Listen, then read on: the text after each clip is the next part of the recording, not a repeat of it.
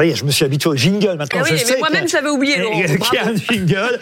Et on va commencer ce trombinoscope. Vous savez, hein, c'est un choix totalement subjectif de ma part, de visages qui ont fait euh, l'actualité depuis 24 heures. Et j'avais envie euh, de saluer euh, mon confrère Bruno Guillon, que j'ai connu à France 2 pendant quelques années, même si dans nos métiers, on ne fait que se croiser parfois et on ne se connaît pas si bien que ça. Mais quand même, ce qui lui est arrivé peut arriver d'ailleurs à des gens qui ne sont pas forcément des vedettes de la télévision. C'est ce qu'on appelle le homejacking aujourd'hui. Ouais, ouais, il a été cambriolé cette nuit par quatre hommes qui l'ont menacé d'une arme euh, sur la tempe et ont ligoté sa femme dans leur domicile euh, à Tessancourt-sur-Aubette, c'est dans les Yvelines. Il a été emmené avec sa femme dans la chambre de leur fils de 14 ans. Elle a été ligotée, euh, bâillonnée, tout ça pour des bijoux, des montres, des, des sacs de luxe. Euh, L'enquête a donc été confiée à la police judiciaire, mais on imagine le, le choc que ça a dû. euh, Ça arrive souvent, Fred, je me tourne vers Oui. vous, ça arrive souvent aux footballeurs. Oui, et d'ailleurs, euh, un footballeur qu'on connaît bien ici, hein, Sergio Ramos, puisqu'il a joué au Paris Saint-Germain, lors du match euh, de Ligue des Champions, mercredi dernier, entre Séville, où il joue désormais, et le Racing Club de Lens, eh ben, on a appris que ses enfants étaient à la maison avec une nounou et qu'il y a eu un... C'est arrivé à. Marseille aussi à certains Marseille, joueurs, etc. au Paris Saint-Germain. Ce qui fait que de plus en plus de joueurs habitent maintenant dans des ghettos de riches, malheureusement, euh, alors qu'ils aimeraient parfois être voilà en ville, mais loin des villes, dans des ghettos avec des gardes de sécurité, etc. Parce qu'en fait, quand un joueur fait un match, ben, le monde entier sait qu'il est euh, sur la pelouse et pas chez lui. On voulait en tout cas saluer notre camarade Bruno Guillon. On passe à quelqu'un d'autre totalement différent. Joe Biden, il y a longtemps qu'on n'a pas parlé du président euh, américain. Euh, vous pouvez nous rappeler pourquoi? Mais oui. Alors, parce qu'il y a une photo qui sort de l'ordinaire. Vous allez la voir. Joe Biden, euh, premier président américain en exercice, à se rendre sur un piquet de grève. Euh, la Maison Blanche parle donc d'un geste historique. Il a rejoint des ouvriers américains de l'automobile euh, sur un piquet de grève dans le Michigan. Il estime que les ouvriers méritent une augmentation salariale. On rappelle quand même que les élections c'est l'année prochaine et que Donald Trump s'y rend dans la foulée, mais il lui a grillé la, la priorité. Ouais, Vous avez tout dit, j'ai plus rien, j'ai plus rien à ajouter, parce qu'il y a raison effectivement pour laquelle je l'avais choisi, mais on va pas se On, on répéter. se euh, on se calera un peu mieux la prochaine fois.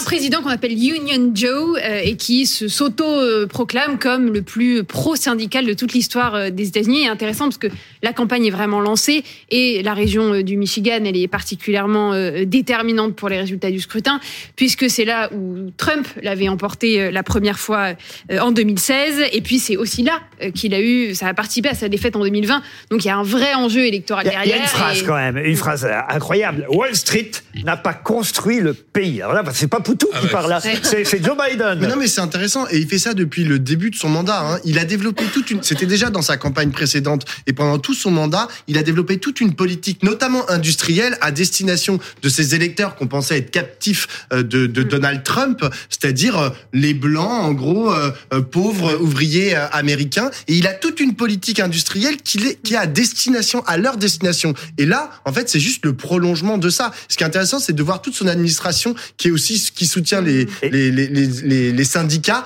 euh, y compris par exemple Pete Buttigieg, qui, qui est plutôt vraiment à la droite du parti travailliste. Et moi, voir Pete Buttigieg dire ouais, je suis pro syndicat, je suis là, waouh, là, il y a, il y a En un tout cas, c'est une première est pour un président incroyable. américain, voir un président des États-Unis sur un piquet de grève. On n'avait euh, jamais vu ça. Puis ça prouve qu'il est quand même encore un peu en forme parce qu'on avait quelques Il est pas doutes. tombé cette fois-ci, hein, c'est Euh, déjà il ça, est pas hein. tombé. Et bon, il a besoin d'un mégaphone, mais c'est comme ça sur les piquets Oui. de grève. Oui, Et- c'est normal. Est-ce qu'il a mangé des merguez? Ah, vous voulez savoir s'il a mangé des Ah bah oui, parce que quand même, piqué de grève de la CGT, c'est avec des merguez. L'information n'est pas arrivée Ah ouais, jusqu'à nous. Allez, on passe euh, au visage suivant. Il s'agit de Yannick Jadot. On revient à la politique euh, française. Il vient d'être élu euh, sénateur. Il revient finalement à l'actualité et à la politique nationale puisqu'il était euh, député euh, européen.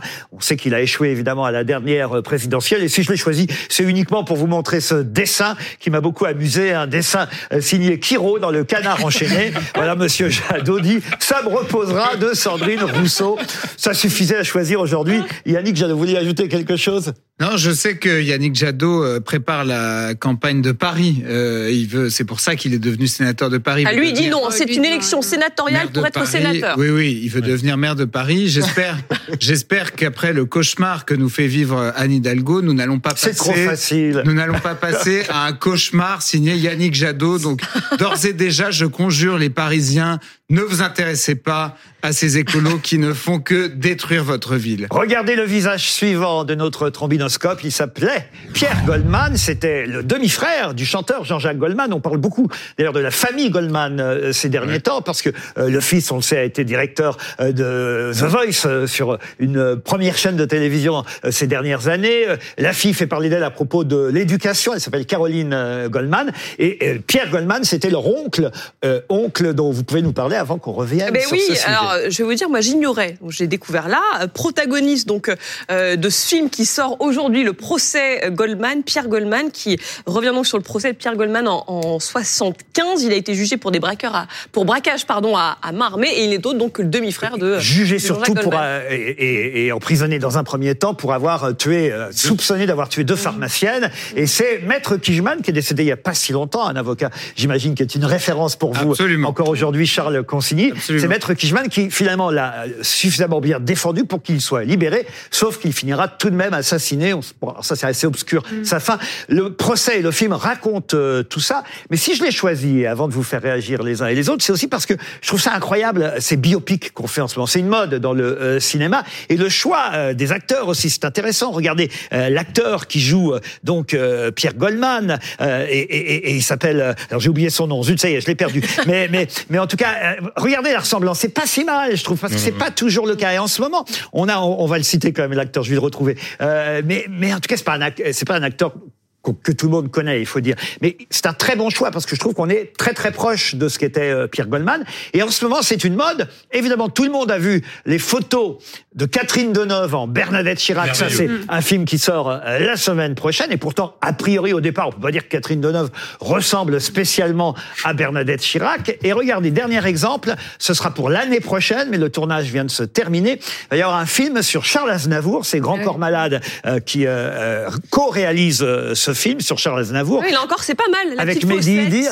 Alors Ouais. voilà. Et puis il y a Tapi avec c'est- euh, Bah oui, alors là, il est. Juste, Bluffant. comme citons euh, l'acteur, hein, c'est un ra- grand, grand acteur euh, français qui joue Charles Aznavour, même si au départ, c'était pas si évident de choisir cet acteur pour jouer. Euh, ça nous fait d'ailleurs avoir une petite pensée pour l'Arménie, on n'en parle pas beaucoup, mais euh, Aznavour était un grand défenseur de ce pays, et au moment où euh, les Arméniens fuient l'Azerbaïdjan pour rejoindre euh, euh, le- voilà le- le- leur pays d'origine, c'est assez, euh, c'est assez terrible. Mais en tout cas, pourquoi j'ai choisi tous ces exemples? C'est parce que vous avez vu, sûrement lu, entendu euh, tout récemment Muriel Robin qui a bien fait de euh, voilà de lancer euh, un pavé dans la mare en disant alors euh, les, les homosexuels ne peuvent pas jouer, ne sont pas acceptés par les producteurs de cinéma pour jouer des hétérosexuels.